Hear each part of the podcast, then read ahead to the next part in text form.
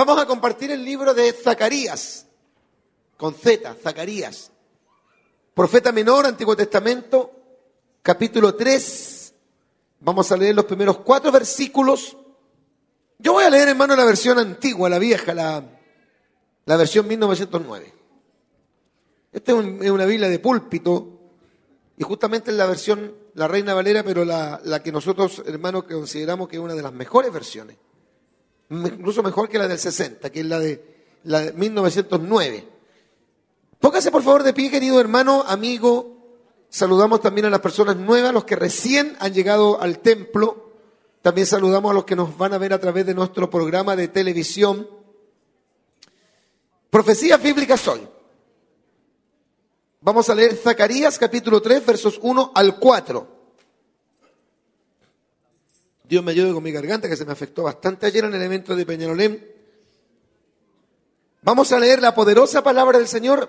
Usted, usted que es, que es antiguo, ayúdenle a las personas nuevas, sea diferente, amable, y, y busque el libro de Zacarías, capítulo 3, los primeros cuatro versos. Leo la palabra del Señor en el nombre de nuestro Dios, el Padre, del Hijo y del Espíritu Santo. Y mostróme a Josué, el gran sacerdote, el cual estaba delante del ángel de Jehová. Y Satán estaba a su mano derecha para hacerle adversario. Y dijo Jehová a Satán, Jehová te reprenda, oh Satán. Jehová que ha escogido a Jerusalén te reprenda. ¿No es este tizón arrebatado del incendio? Y Josué estaba vestido de, vestimentas files y estaba delante del ángel. Y habló el ángel e intimó, tu Biblia dice, ordenó a los que estaban delante de sí diciendo, quitarle esas vestiduras viles. Y a él dijo, mira, que he hecho pasar tu pecado de ti y te he hecho vestir de ropas de gala. Dios bendiga la lectura de su palabra. Voy a pedirle por favor que cierre sus ojos, amado hermano. A ver si colocamos un poquito de aire. Hace un poquito de calor hoy día, vamos a tener 27 grados de temperatura. Cierre sus ojos porque vamos a orar y esperamos que Dios nos respalde, nos bendiga y nos use para exponer el poderoso mensaje de su palabra. Amantísimo Dios y buen Padre Celestial, estamos en este primer domingo del mes de noviembre, año 2017, también celebrando, Señor, nuestro último ayuno congregacional del año después de haber orado y haber cantado, alabado tu nombre y haber también ofrendado y bendecido tu obra, estamos, Señor, aquí, delante de tu presencia, estamos delante de toda la hermandad para exponer tu palabra y espero que, que tú me puedas usar, que me des unción, que tú me des autoridad, que puedas revelar esa palabra poderosa bajo la unción viva y fresca del Espíritu Santo sean bendecidos los que a través de las redes sociales, a través de la radio, a través de la internet, a través de la televisión, también, Señor, ven y escuchan, el Señor, el culto, para que puedan disfrutar de una poderosa palabra. Bendice a todos los presentes, saca todo elemento distractivo, Señor, y permítenos estar concentrados, inmersos, atentos a escuchar tu voz y tu palabra. Tu restaura, regla, compone mi voz, mis cuerdas vocales y dame una trompeta para predicar en esta mañana, bajo el poder, la unción y la autoridad de el Espíritu Santo. Gracias, Padre, en el nombre de Jesús. Y la iglesia del Señor dice, y damos toda la honra y toda la gloria al Señor. Amén. Gloria a Dios. Gloria a Dios. Gloria al Señor. Tomen su asiento, amados hermanos, que Dios bendiga a la iglesia. Y bueno, para eso que están dando sus primeros pasos en la fe, para, para aquellos que no solamente están conociendo recién el ministerio, sino que están recién conociendo las cosas de Dios, que le están llamando la atención las cosas de Dios, que está, está sintiendo interés en lo que nunca había sentido interés, que ahora le están dejando de gustar, apasionar y llamar la atención aquellas cosas que fueron tan importantes antes para usted. Y ahora le están llamando la atención cosas que nunca fueron de interés. Está cambiando incluso su forma de ver la vida, sus hábitos. Ha tenido un cambio incluso en el lenguaje, porque ya no dice las cosas que antes decía. Ya no dice las groserías que antes decía. Hasta su forma de vestir ha, tenido un cambio sin que nadie le diga nada. ¿Qué es eso, pastor? Bueno, esa, esa es la regeneración. Esa es la nueva vida en Cristo. Ese es el cambio que hace Dios a través de la maravillosa persona del Espíritu Santo. ¿Cuántos dicen amén? Eso es lo que dice Pablo, de modo que si alguno está en Cristo, nueva criatura es. Las cosas viejas pasaron aquí, todas son hechas nuevas. Y una de las cosas que produce este cambio justamente es escuchar, es oír atentamente la palabra de Dios. Pablo dice que la fe viene por el oír y el oír por la palabra de Dios. O sea, tiene una importancia trascendental en el desarrollo, en el crecimiento integral de la vida de un cristiano, el escuchar la palabra, pero con fe. No escucharla como algunos la escuchan así como, como que no están ni ahí con la palabra. No, no me interesa, la escucho, pero yo no creo en eso, no creo en ese mensaje, no creo en los evangélicos, no creo en los canutos, no creo en los petepetes, no creo en la Biblia, no creo en Dios, no creo en el Espíritu Santo, no creo en Jehová, no creo, no creo en nada. Si usted está así, no puede recibir bendición. Si usted está medio déspota, si usted se cree algo no siendo nada, si usted con esa actitud está menospreciando la palabra, no puede ser bendecido. La palabra bendice, pero la palabra puede producir fruto solamente en aquel corazón que es receptivo. ¿Cuánto me dicen a mí? Pablo dijo, no fui rebelde y a la visión, ni a la visión, ni al llamamiento. Así que escuchen la palabra. Este libro, el libro de Zacarías, como le hemos dicho cuando le, motivamos a abrir su Biblia, pertenece o está dentro de los profetas menores. Este, este Zacarías, del cual habla la Biblia, es hijo de Berequías y fue nieto de Ido. Y fue jefe de la familia sacerdotal de su época. O sea, fue un sacerdote. Fue sacerdote, ministró, no sacerdote católico. No se vaya a confundir. Fue sacerdote levita. Amén. Sacerdote de Israel. Y fue contemporáneo, o sea, vivió en el mismo tiempo del profeta Geo. El profeta Geo es el profeta Quizás del versículo, uno de los versículos más conocidos del libro de Ageo es que la gloria postera de esta casa será mayor que la primera. Ageo es el profeta de la, de la reconstrucción del templo. Y, y, Zacarías fue contemporáneo, o sea, vivieron en el mismo tiempo. Gloria al Señor. Por lo tanto, fueron testigos de los mismos acontecimientos, de los mismos hechos. Alabados al Señor. Por lo tanto, Zacarías fue testigo del retorno de los judíos a Tierra Santa después del largo cautiverio de 70 años. No le voy a contar la historia porque la mayoría de los que son antiguos acá son lectores de la Biblia. Dios bendiga a los seis que dijeron amén. Porque la historia dice que Israel en un tiempo se portó mal, muy mal. ¿Y qué hizo el Señor? Los envió 70 años a Babilonia, cautivos. Y ellos creyeron que nunca más iban a volver. Y además no tenían derecho a volver porque se habían portado mal esos canallas. Pero Dios es tan fiel, la misericordia del Señor es tan grande, que Dios los hizo volver a la tierra santa. ¿Cuántos alaban al Señor? Después de 70 años de cautividad, ¿cuántos alaban al Señor?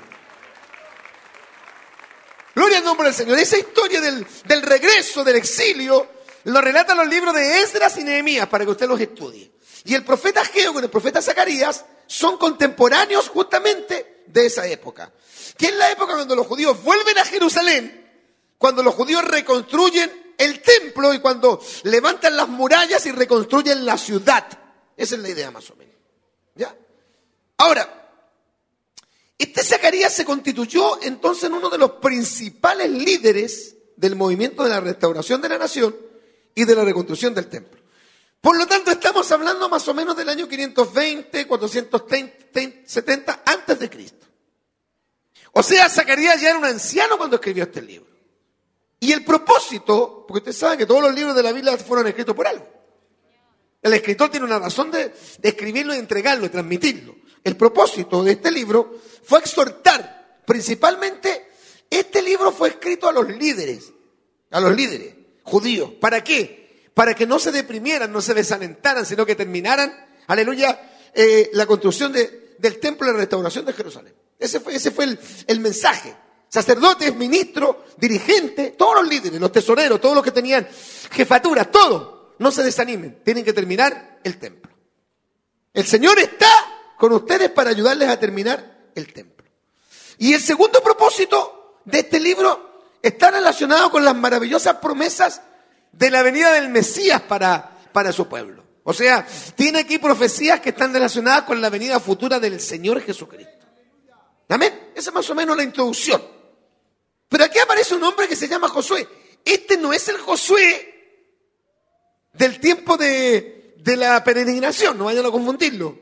Josué, hijo de, de, Jefón, que que entró, aleluya, usted se, recuerda que, fue uno de los, de, los dos que entraron solamente a la tierra prometida, este no es el mismo Josué, es alcance de nombre.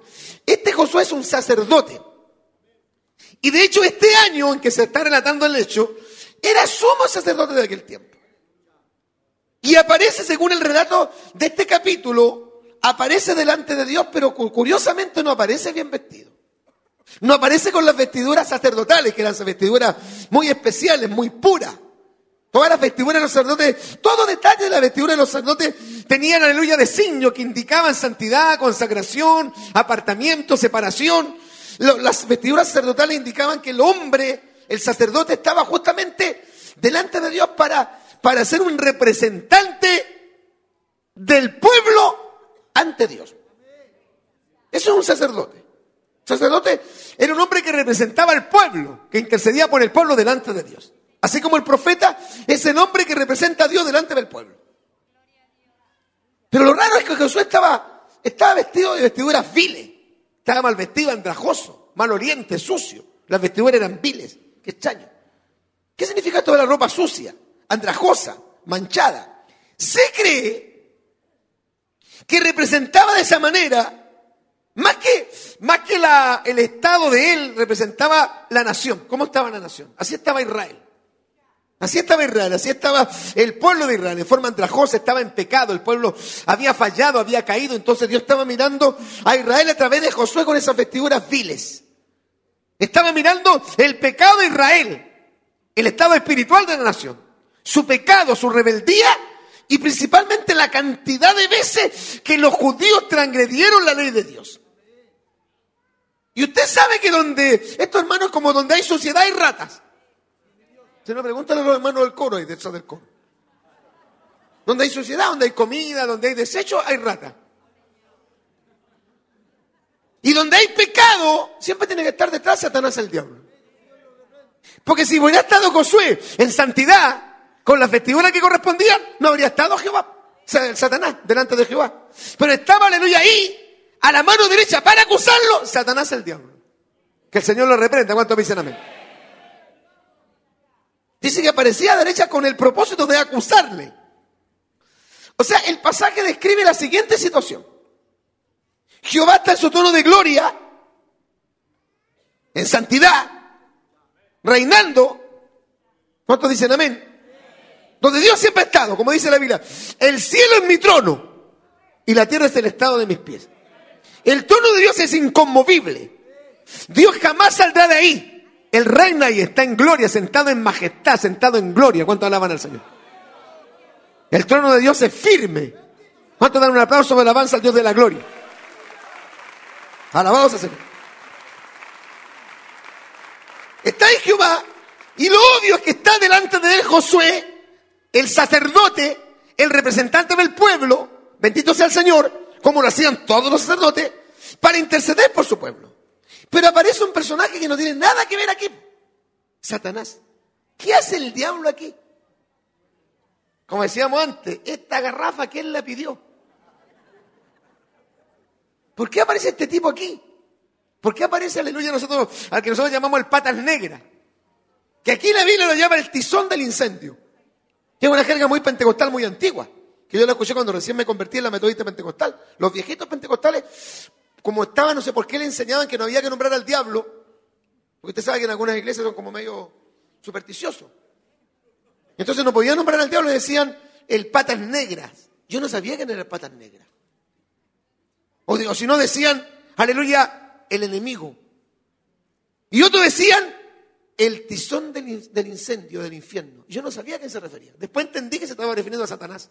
Y aquí lo nombra como el tizón del incendio o el tizón del infierno a Satanás. ¿Qué está haciendo el diablo aquí? Y el diablo está a la derecha de Josué para acusarlo. Si alguien dirá, o sea, pastor, que el diablo es de derecha, no. Satanás no es de derecha. Yo creo que Satanás está más inclinado para la izquierda porque la izquierda no cree en Dios. Aunque nosotros no somos políticos, pero es verdad. Pero Satanás está a la derecha del sumo sacerdote Josué con un solo objetivo.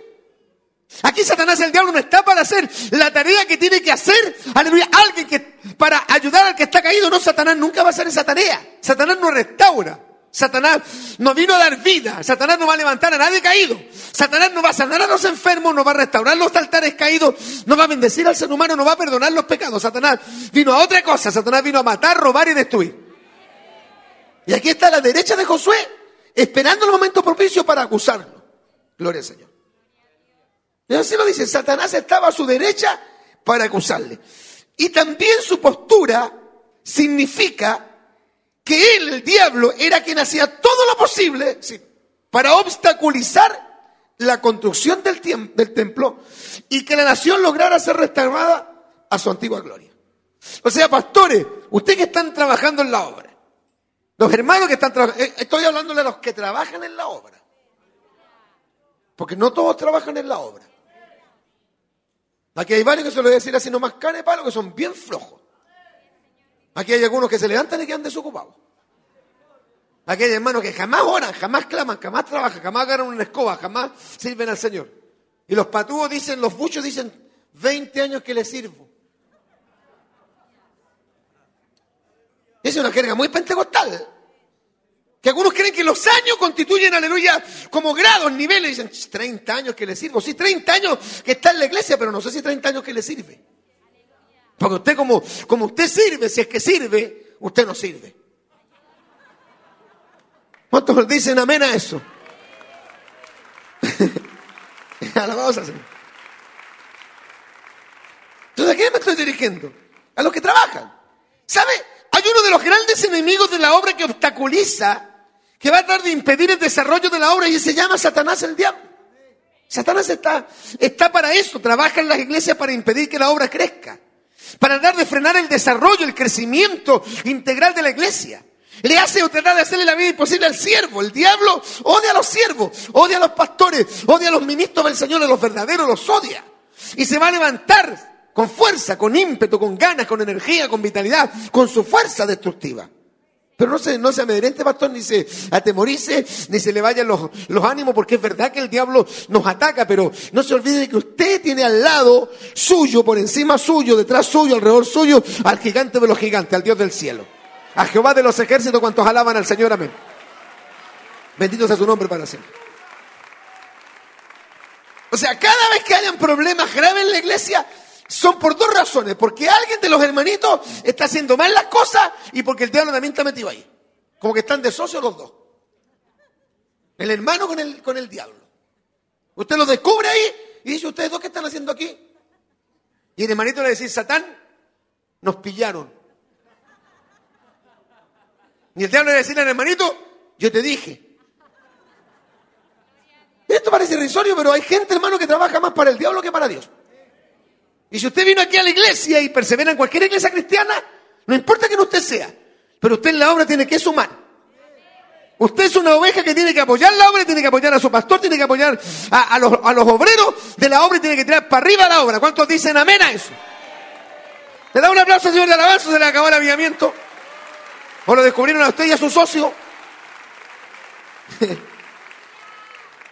Gloria al Señor. Entonces, el diablo está aquí Está aquí para acusar. Imagínense a quién está acusando, hermano. Está acusando al sumo sacerdote. este es canepalo. Este, este no se anda con chicas, este está acusando, no a cualquier hermanito, está acusando al sumo sacerdote Josué. Está ahí para acusarlo. No tiene otras razones. Aparece en escena para acusar únicamente a Josué. Bendito sea el Señor. Eso dice la Biblia. Está, estaba a su derecha para acusarle. Pues era obvio que en esa condición en que se muestra aquí al sumo sacerdote Zacarías, era obvio, perdona Josué, que Zacarías lo que da a entender es que ese sacerdote que era sumo, que era sacerdote, que estaba para eso, no podía ministrar porque no estaba en la condición espiritual que Dios exige. Eso dice Zacarías. Zacarías lo que está, nos está dando a explicar. Josué es sacerdote, tiene la investidura, tiene la labor pero no tiene la condición, porque está con vestiduras viles. Y nadie en esa condición puede ministrar. Los que quieren ministrar tienen que estar en condiciones para ministrar. Los que quieren liderar, los que quieren presidir, los que quieren pastorear, los que quieren predicar, los que quieren dirigir la iglesia, tienen que tener requisitos. Dios bendiga a esos tres que dijeron amén. ¿Cuántos dicen amén? ¿Por qué no podía entonces, aleluya, el sumo sacerdote eh, ministrar? ¿Por qué no podía estar bien en pie delante de Dios? Porque su pecado, su acto espiritual se lo impedían. La Biblia es clara. En decir, aleluya, ¿quién subirá al monte de Jehová? ¿Quién estará en su lugar santo? El limpio de manos, el puro de corazón, el que no ha elevado su alma a cosas vanas ni ha jurado con engaño. No cualquiera puede entrar en la presencia del Señor, no cualquiera puede estar en el altar. Y sé lo que algunos van a decir, claro, el pastor se cree santo. No, si tiene destellos de gloria el pastor cuando predica. Pero unos que son más, más como colorientos, decía, pastor, cuando usted subió, yo vi como que le vi una cosa aquí arriba de la cabeza como una aureola. El pastor cuando sube a predicar, como que yo le veo esas dos alas gigantescas que, así como que, como que le salen así de repente. No, hermano. Pero no, no puede ministrar cualquier persona. El jefe de coro no puede ser cualquier hermanito. La líder de Dorca, el hermano que preside, tiene que tener ciertos requisitos. Las personas no pueden estar viviendo vidas en pecado, no pueden ser en un inmundo y ser ministros. ¿Cuántos dicen amén? Se exige a cada ministro, a cada pastor, a cada obispo que tiene que tener una condición espiritual para poder ministrar. ¿Cuántos alaban al Señor? Dicen amén a eso. Alabados a Dios para siempre. Gloria al Señor. Porque el pecado destituye. La Biblia dice, vuestras iniquidades, creo que es Isaías 59, 2, dice, vuestras iniquidades han hecho separación entre mí y vosotros. Gloria al Señor. En aquel tiempo no estaba Jesús. Porque ahora nosotros, ¿en qué nombre reprendemos al diablo? ¿En qué nombre podemos echar fuera los demonios? ¿Cómo, aleluya, podemos expulsar un diablo de una vida, de un cuerpo, de un hogar, de un proceso en el nombre de Jesús? Nosotros le tenemos que decir al diablo, los demonios, cualquiera sea la potestad, con la autoridad de la palabra, autoridad espiritual, y decimos, diablo, demonio, te reprendo en el nombre de Jesús. Vete en el nombre de Jesús y el diablo al escuchar el nombre de Jesús se tiene que ir. ¿Cuántos dicen amén? Esa es palabra de Dios. Son señales que seguirán a los que creen. Gloria a Dios para siempre. Pero en aquel tiempo no estaba Jesús. Por eso, recuerde que cuando estaba, aleluya, el diablo con el arcángel eh, Miguel peleando, Gabriel estaban peleando por el cuerpo de, de, Moisés. Uno se lo quería llevar y otro se lo quería llevar. Había una pelea. El diablo y el ángel de Dios estaban peleando el cuerpo de Moisés para llevárselo. Y yo una vez pensé, si usted se muriera, ¿se lo pelearía el ángel de Jehová para llevárselo y el diablo? Yo creo que no dirían, ya, al cachipón que se lo lleva. ¿Cuánto la van al Señor? Amén. No, llévatelo tú, no, después de ti. no lo que, hay algunos que ni muerto se lo quiere llevar nadie. o sea, era tan importante Moisés que el cuerpo de Moisés tenía tanta valía. Escucho, escucha, tenía tanta valía que se lo peleaba el ángel de Dios con Satanás. Y el ángel de Dios, como no estaba Jesús, dijo, el Señor te reprenda. Y escuche, el diablo sabe bien eso. Que el único que lo puede reprender, que lo puede vencer y lo puede desarticular es el Dios del cielo. Satanás no tiene poder sobre el Dios de la gloria. ¿Cuántos alaban al Dios de la gloria que venció a Satanás? En su nombre echaremos fuera demonios. ¡Ay, qué cosa linda! Por eso pasa aquí que solo Dios podía reprender al diablo, lea Judas 1.9, y así lo hizo con esta frase. Dijo Jehová a Satanás, Jehová te reprendo, Satanás. Jehová que ha escogido, que ha elegido, que ha separado, que ha apartado a Jerusalén, se está refiriendo a Israel, te reprenda. ¿No es este solamente un tizón arrebatado del incendio? Este es un tizón del infierno, eso es el diablo. El diablo no es tan poderoso, no es tan, no es tan capaz, sobre todo delante del Señor. Él se hace el macanudo, se hace el grande, se hace el tremendo y a veces te atemoriza. Y muchas veces el diablo a ti te atemoriza, te oprime, no te deja dormir. No, digan, ah, va a estar si no pasa nadie. ¿Por qué en la, en la noche se levanta, cuando se levanta al baño y prende todas las luces? ¿Y por qué incluso aleluya hasta orina con la puerta abierta? Y después que termina aleluya de usar el baño, sale corriendo para que la luz se acuesta. Y como que siente que alguien lo va a ganar por la espalda cuando alaban al Señor. Dicen, hoy sentí como, aleluya, el aliento del diablo. ¿Sabe por qué pasa eso, hermano? Porque los seres humanos sabemos que hay una vida espiritual. Existen los poderes demoníacos. Y a veces Dios permite, esa es la soberana voluntad de Dios, que nosotros tengamos experiencias con ciertas fuerzas demoníacas. Abro un paréntesis. Yo estaba soltero, me quería casar con la pastorita, estaba organizando toda mi vida para casarme con la pastorita y arrendé una, casita de madera muy bonita y me quedé ahí con un hermano. Y me quedo dormido en el día, hacía un calor. Y el calor me hizo que cayera yo en un sopor y me quedo dormido. Yo estaba en esta pieza y el hermano se llamaba Marcos, también igual que yo. Estaba en la otra pieza y en un momento despierto y trato de levantarme y no me podía levantar. Traté de mover los pies, no podía mover los pies. ¿Sabe lo que sentí? Que mi espíritu estaba en acción, estaba despierto, pero mi cuerpo estaba inactivo. Y sentí que una fuerza demoníaca, como decir, ay, qué místico, yo no creo en esas cosas. Pero ha visto como seis veces la, la, película esa del mono del Chucky. ¿Cuántos alaban al Señor? Amén. y no me ha pasado, hermano, creo que me pasó una o dos veces en la vida, me ha pasado. ¿Sabe que me comenzó a mover y mi cuerpo no reaccionaba como que el diablo lo, lo, lo, había dejado inerte y yo trataba de clamar y gritar y empecé en mi espíritu a luchar contra esa potestad. Y en un momento saco la voz y grito no me recuerdo qué es lo que dije y el hermano despierta. Y me dice, ¿qué le pasa, hermano Marco? Y yo le hacía así, con las señales, como diciendo, únjame. Y el hermano me unge. Y cuando me unge, oye, qué, increíble, hermano, qué, qué, poderoso es el nombre de Jesús. El hermanito que no era pastor, no era, no era evangelista, no era obispo, un simple hermano, ora por mí y pronuncia el nombre de Jesús. Y cuando pronuncia el nombre de Jesús, toda esa pesadez que estaba sobre mi cuerpo, que no, no me dejaba moverme, desapareció al instante en el acto y se fue. Y quedé libre porque el Señor vino a deshacer las obras del diablo. ¿Cuántos alaban al Señor? Amén, gloria a Dios para siempre. Así que de que, de que el Señor vence a los demonios, los vence.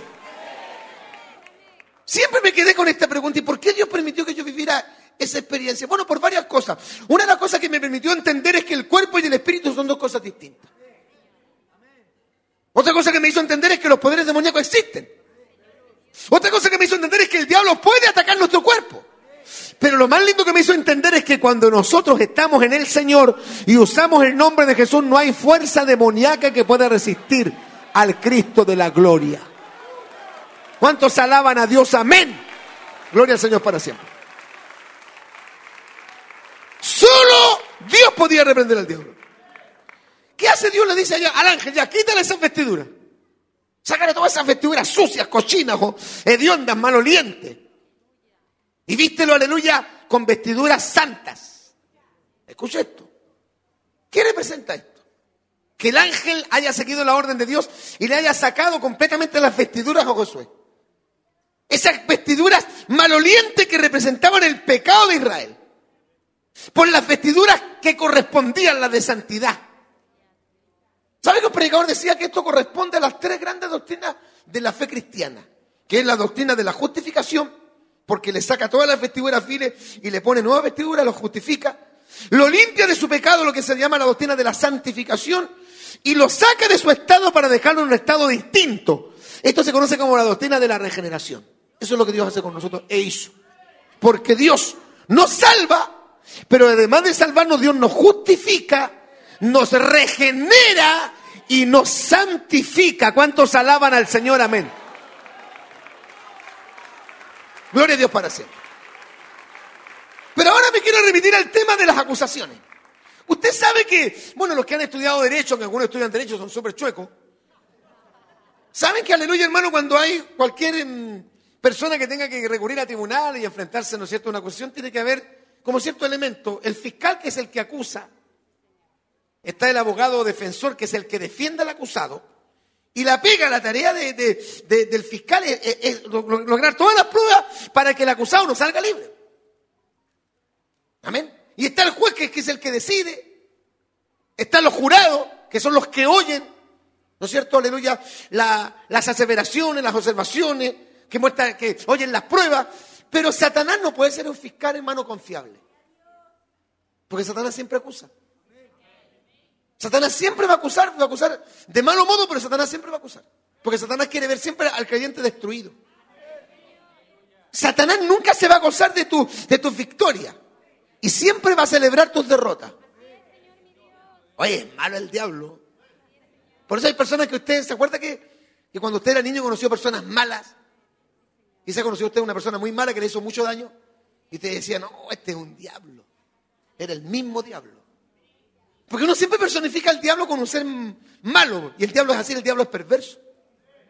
El diablo, hermano querido, no tiene un, átomo, un átomo de sentimientos nobles. El diablo no conoce lo que es la misericordia. De hecho, le digo más, el diablo nunca se va a arrepentir. Yo conocí a una hermanita que dijo, estoy llorando para que el, el diablo se arrepienta. Yo dije, no, hermana, no ores, el diablo no se va a arrepentir nunca. ¿Y por qué no? Porque el diablo está, como dijo el pescado cuando lo agarraron, estoy frito. Satanás no se va a arrepentir. Él no tiene oportunidad. El juicio, según San Juan 2.71, ya vino sobre él. Satanás es malo y siempre será malo.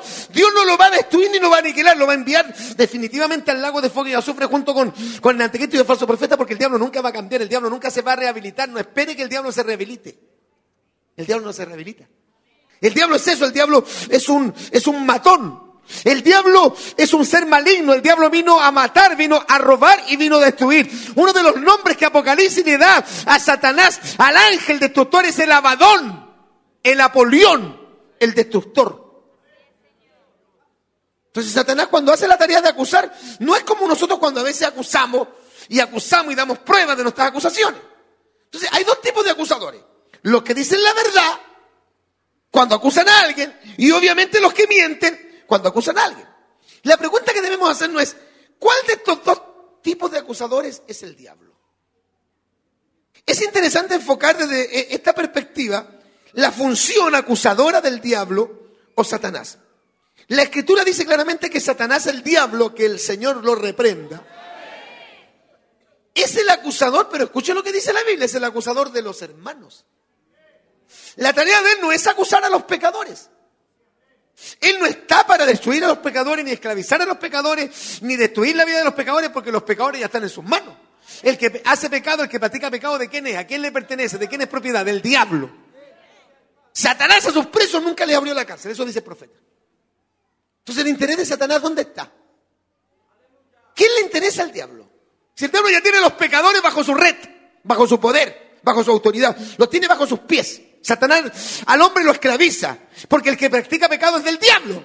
Y todo aquel que hace pecado esclavo es del pecado y tiene propietario, tiene dueño. Entonces, ¿a quién le interesa? Nosotros, los salvos, los que somos de Dios, los que le escapamos al diablo. Porque usted en un tiempo estuvo agarrado por el diablo y bien agarrado por el diablo. ¿Qué cosa que usted se recuerde nomás lo agarrado por el diablo que usted estuvo? Dice, ¿sabe, pastor? No me recuerde que me da vergüenza que estuve tan diablo yo. Yo sí que era un diablo. Yo hacía el diablo y decía, ya córrete diablo, y el diablo se corría, pastor. Oye, algunos que eran diablos, malo, ¿sí o no? Y tenían como esa maldad intrínseca.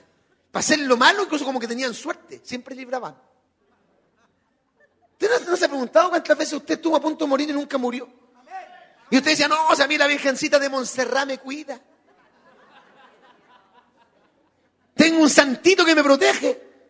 Como que el diablo le dio suerte pero Dios en su misericordia lo guardó, lo, lo preservó. ¿Sabe cómo se, les, que nosotros nos escapamos de las manos del diablo, de la cara del diablo cuando el Señor nos llamó? ¿Cuántos dicen amén? Aceptamos a Cristo y salimos de la potestad de las tinieblas para pasar al reino de su amado Hijo. ¿Cuántos de los que están aquí dicen amén? Gloria a Dios para siempre. Oiga, qué cosa linda. ¿Usted cree que merece? ¿Es una ofrenda de aplauso o no? Que el Señor rompió nuestras cadenas. Hay un corito, hermano antiguo. A ver después lo cantamos con los hermanos del coro para que vuelvan a ser antigua. Que se llama Cristo rompe las cadenas. ¿A cuánto Cristo le rompió las cadenas? Dale palma de alabanza al que rompe las cadenas. Aleluya. Gloria al Señor para siempre. Mi alma te alaba. Entonces, ¿a quién acusa? Es el acusador de de los hermanos. No dice que el diablo sea el acusador de los incrédulos o de aquellos que no son nuestros hermanos.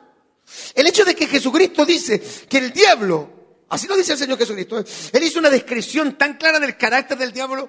El Señor Jesucristo en el capítulo 8 del Evangelio de Juan, versículo 44, dijo, él, refiriéndose a Satanás, él ha sido homicida desde el principio. El diablo mata, por eso usó a Caín para matar a Abel. Por eso la Biblia dice que Caín era del maligno. ¿A quién lo agarró Caín para que matara a su hermano Abel? ¿A quién lo, quién lo agarró? Lo agarró el diablo. Es una palabra muy nuestra. Dice, no, pastor, anoche me peleé con mi señora. Sí, hermanito. Sí, se me pasó la mano. Le apliqué los cinco mandamientos, pastor. Le dejé el ojo color mapache. Azul, morado violeta. ¿Y qué le pasó, hermano? Me agarró el diablo. Varios hermanos en la oficina, en la oficina conmigo, lo ha agarrado el diablo. Y yo como no, no converso con el diablo, lo saco de un ala al diablo. Y después dicen, ¿sabe, pastor? Le quiero pedir perdón. El miércoles me agarró el diablo. No, no, se ríe, hermano, si usted también a veces lo ha agarrado el diablo. Las esposas dicen, amén, mi esposo pasa agarrado por el diablo. Yo tengo que decirle, ya diablo, suéltalo un rato, para que venga a comer. ¿Cuánto alaban al Señor? Amén.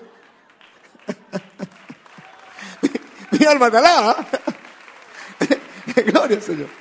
Entonces el diablo es homicida desde el principio y no ha permanecido en la verdad. Fíjese lo que dice. Dice que Satanás apostató, que estuvo en la verdad y no permaneció en la verdad. ¿Cuándo Satanás ha estado en la verdad si él es mentira? Si el diablo es mentiroso, si el diablo es engañador, si el diablo es embustero. En un momento Satanás no era Satanás y estuvo en el cielo, estuvo en el cielo, en la gloria y la eternidad, estuvo en la verdad. Y no permaneció en la verdad. Se reveló.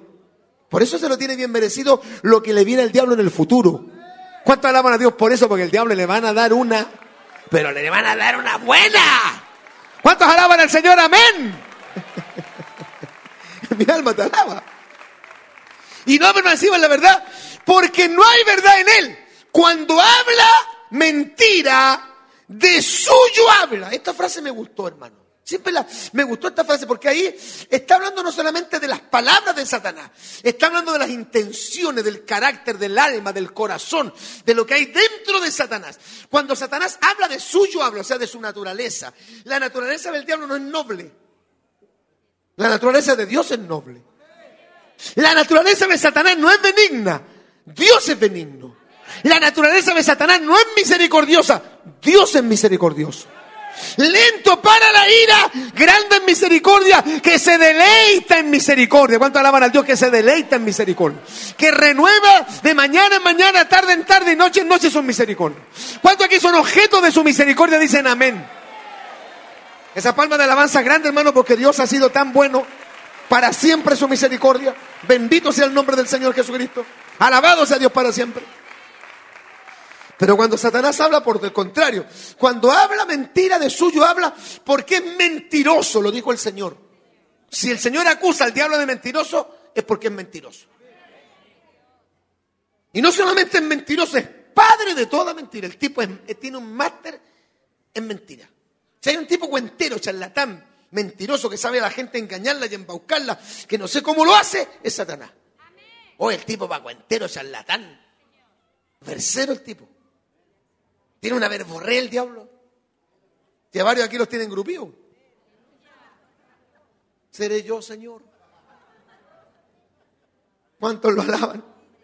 Esto quiere decir que el diablo es mentiroso, o sea, padre de mentira, es el gran embustero.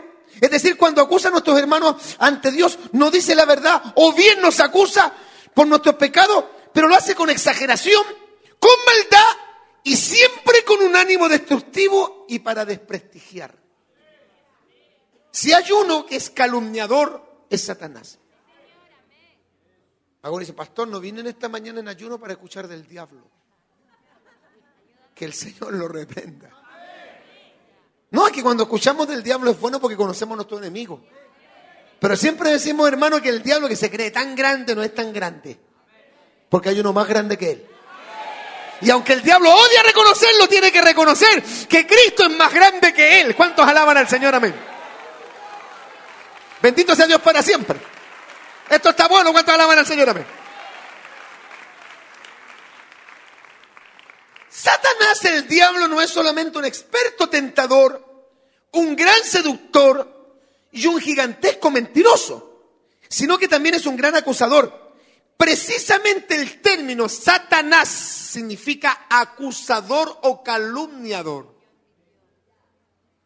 Él nos tienta para que pequemos, nos seduce para que nos deslicemos, se ríe de nosotros cuando pecamos, para luego acusarnos cuando estamos mal delante de Dios. El tipo es malo. El tipo te tienta, te seduce cuando tú caes en la trampa de él Se goza cuando te ve pecando y se deleita cuando te acusa. Eh, si Satanás fuera chileno,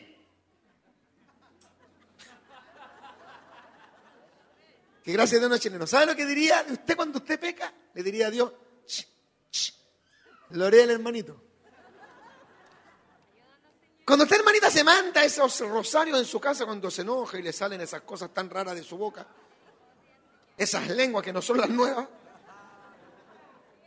yo creo que Satanás puede decirle a Dios, lorea a la hermanita. Y cuando el pastor también se enoja con la pastora y a veces se le pasa la mano y a veces le dice, agradece que soy siervo. El diablo decía, lorea al siervito, cuando hablaban al Señor, amén. Mi alma te alaba. Bendito sea el Señor. Así como el diablo podía acusar a Josué por su estado espiritual, así como Satanás, el tizón del infierno, nos acusa a veces con veracidad por nuestra vida espiritual, porque esta no está bien o porque estamos viviendo en pecado ante Dios, muchos cristianos espiritualmente están con vestiduras files. ¿Escuchó eso? Que el diablo no nos acuse por eso. Aunque yo sé que el, trabajo de acusar es parte del diablo. Amén. El diablo acusa porque es parte de su labor. Pero cuidado con hacer el papel del diablo y nosotros vivir acusando. En pelea y mala sospecha. Un predicador reformado dijo esto. El diablo es el acusador de los hermanos. Dejémosle ese feo trabajo a él. Porque se ha fijado que nosotros somos re buenos para llevar malas noticias. Oiga, un hermano cae en pecado, se descarría, falló, se divorció. Uy, nosotros corremos, sobre todo las hermanas andan así. Uy, si ya paran, a cualquier gentil, a cualquier impío, le dicen, uh, ¿cómo se llama usted, caballero? ¿Les puedo contar algo que ya no doy más? ¿Cuántos lo alaban? Amén, gloria al Señor para siempre. Y alguno, oiga, que se le caen los chismes. Alaba lo que él dice. Bueno, si usted se lo cuenta a una persona, el pastor, ese pastor, hermano fulano de tal le aviso, lo vi fumando, lo vi en estos malos pasos, bueno, a lo mejor yo entenderé que usted no lo está acusando con una mala intención. Está enterándome a mí para que yo sepa, para que a lo mejor lo ayudemos, para que oremos por él. Está de, Bien, pero hay algunos que andan igual que el diablo, hermano, andan puro acusando. Acusete carecuete. Un aplauso al Señor de alabanza, algunos que se le fueron los amenes para adentro.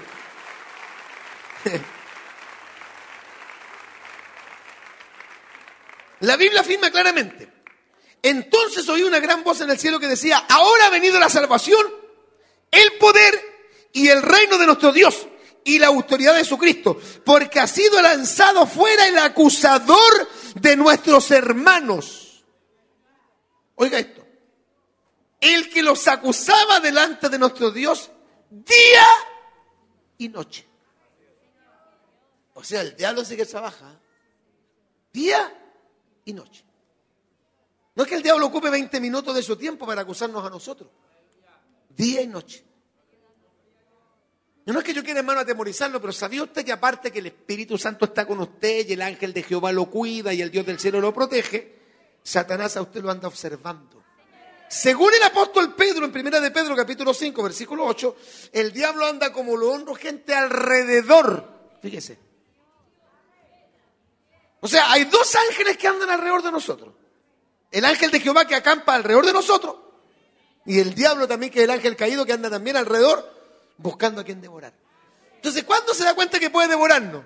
Cuando nosotros nos desconectamos, cuando andamos malena, cuando andamos de, faltos de oración, cuando andamos medio olor a carne. Y como el diablo tiene un olfato, oiga, el diablo se acerca a los hermanos y dice, mmm, esta hermanita huele pura teleserie. Mmm, este hermanito huele a pura carne. Mm, este hermanito huele a pura comida, puros, puros, puros banquetes. ¿Cuánto hablaban? Puro dolcevita. Este es un dolcevita. Mm, este, este huele a carne, este no ora, este no ayuna, este no lee la Biblia, este no se congrega, este no diezma, este, aleluya, no, no va a los hospitales. Mm, ¿Cuánto alaban al Señor? Tiene un olfato. Alaba lo que él vive. Busqué yo esta palabra acusador que es uno de los términos aplicables para el diablo. Y justamente viene del griego, del griego diabolos, se usa 43 veces como título de Satanás. calumniador o difamador. Pero también está la palabra acusador de la palabra anacrino, que significa investigar. Eso es lo que hacen algunos que andan investigando la vida de otro. Son los Sherlock Holmes pentecostales. Examinar. Fíjese lo que significa esta palabra. Apuntar con el dedo. Esos predicadores de, de antemano que no tenían mucha teología que decía, cuando tú apuntas con este dedo, hay tres dedos que te están apuntando a ti. Y hay un dedo que está mirando hacia arriba diciendo, uy, ¿cuánto alaban al Señor? Porque hay un Dios que ve todas las cosas. Un aplauso de alabanza para el Señor, amén. y está también la palabra diablayo. Diablayo. Hay algunos que son bien diablayo. Abusador. Significa arrojar a través de, significa ataque verbal y acusación en contra de. Eso es el diablo acusa. Alábalo. Pero para que Satanás el diablo no esté siempre a nuestra derecha para acusarnos en el sentido espiritual, no hay usted decir, ¿dónde está mi derecha? A lo mejor el diablo. No. Estamos hablando espiritualmente, el diablo significa que está siempre ahí. Para que él no nos esté acusando día y noche, ¿qué tenemos que hacer? Para que el diablo nos acuse con, con, con justa razón. ¿Qué tenemos que hacer? Vivir una vida limpia. Vivir una vida recta. Vivir una vida santa ante el Eterno. Y si fallamos y pecamos, que vamos a fallar y pecar más de alguna vez en la vida cristiana, no ser hipócritas. Y hacer como que nada sucede, porque hay algunos que son bien caraduras. Si algunos están en pecado, hermanos, llegan al culto y se ponen a alabar a Dios. Y después empiezan así. Como que lo toman así. No, se ponen al lado tuyo como que te hacen así, como diciendo, ah, pues, hermano, muévete. Como diciendo, este carnal, este no levanta las manos, que está frío, parece que este es bautista. Y a lo mejor el hermano que es medio bautista está mejor que, que usted delante del Señor. ¿Cuántos me dicen amén? Un aplauso de alabanza, parece. Como un hermano pentecostal hace años atrás, hermano, que le gustaba, le gustaba chuparle la cola al diablo. Y sabe que se olvida y se echa la cajetilla abierta aquí en la camisa. Y lo toma supuestamente Señor y empieza así está avanzando y se le empiezan a caer los Hilton. Uno. ¿Cuánto Estaba avanzando y los Hilton caían, los cigarros caían. Uno, dos, tres. Un aplauso, señor Tenaz. Tenga cuidado con ponerse a avanzar. Antes, antes de avanzar, revisa bien que tenía en la cartera. ¿Cuánto alaban al Señor? Amén. Y en el bolsillo. Ya, terminamos. Gracias a Dios dijo el diablo y alguno. Dice la, la Biblia, el que encubre sus pecados no prosperará. Más el que los confiesa Oiga, qué importante, hermano, es ser honesto delante de Dios.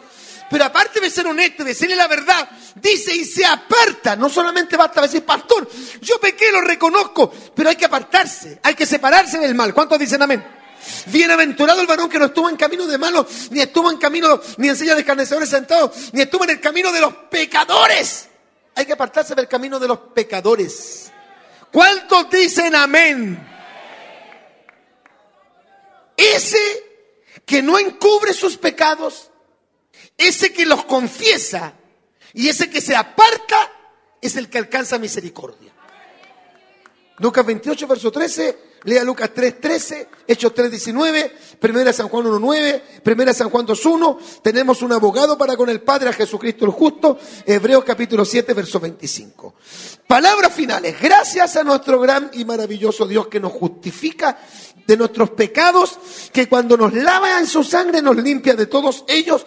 Y quien colocó a su Hijo a su derecha para defendernos y ser nuestro maravilloso abogado. ¿Cuántos saben que Jesucristo es nuestro abogado? ¿Cuántos alaban a ese abogado? Ese abogado se llama Jesús de Nazaret.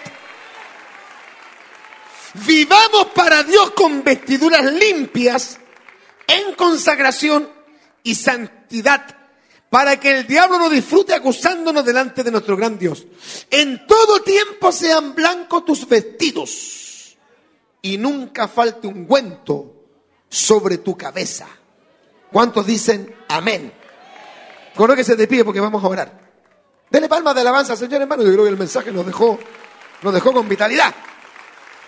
¿Nos bendijo el mensaje no nos bendijo el mensaje? A su nombre. Bueno, y para los que nos ven también en la televisión, porque algunos se esconden detrás de la tele y dicen, ah, yo soy televidente, no estoy en el culto, no me pilló el Señor. No, el Dios que está aquí está también ahí. En tu dormitorio, en tu cuarto, en tu living, en tu casa. Si alguien quiere pasar aquí al altar, lo puede hacer porque abrimos el altar de Dios. Y vamos a tener un, un momento de oración. Para agradecerle a Dios por esta palabra tan clara. Amén. Cuando Satanás nos acusa delante de Dios. Santo es el Señor para siempre. Así que diga, Señor, ya no quiero que el diablo me acuse tantas macanas que me ha mandado, tantas embarradas. Gloria al Señor. Tenemos en un momento, hermano, que ya salir vencedores y empezaron a vivir una vida limpia, una vida recta, una vida en santidad. Santo es su nombre. Gracias Señor te, queremos dar. Señor, que, que tú nos hayas hablado, que tú nos hayas bendecido en manera tan maravillosa. Señor, tu palabra siempre es buena y ha venido a nuestras vidas en el momento preciso y en el tiempo oportuno. Gracias queremos darte de todo corazón por el gran privilegio de escuchar esta palabra. El suceso acaeció casi 500 años antes de que naciera el Mesías en Belén. Habla de un sacerdote que era el sumo sacerdote de aquel tiempo llamado Josué, que se presentó delante de ti en forma incorrecta. Sus vestiduras estaban manchadas, no estaba en santidad. Porque estaba representando el pecado de la nación de Israel, cómo estaban los judíos, los israelitas delante de ti. Estaban mal, estaban en pecado, estaban caídos. Habían perdido el temor reverente a Jehová y habían transgredido tu ley. Y Satanás sabía de eso y se aprovechó. El diablo, el calumniador, el acusador de los hermanos para acusarlo. Para reírse, para mofarse. Para sentir satisfacción de que Josué no podía estar bien. Pero tú le diste una orden al ángel de Dios para que el ángel de Dios, el ángel de Jehová, despojara de esas vestiduras sucias, andrajosas, harapientas, malolientes, al sacerdote. Y lo vistiera con nuevas vestiduras, las vestiduras de santidad. Esas vestiduras que necesitamos también, Señor, ser vestidos nosotros. Gracias, muchas gracias. Todas, todas las gracias para ti, Señor, por habernos bendecido a través de esta palabra, por habernos transmitido tu voluntad, por habernos reflejado el estado espiritual, la condición espiritual que tenemos muchas veces delante de ti. Queremos rogar tu perdón, tu misericordia. Una vez más nos vamos a lavar en tu sangre preciosa, porque una sola gota de tu sangre y somos limpios de pecado. Borra tú nuestras iniquidades. Confesamos nuestros pecados, no los escondemos, no los ocultamos, los confesamos y queremos apartarnos de ellos para alcanzar misericordia.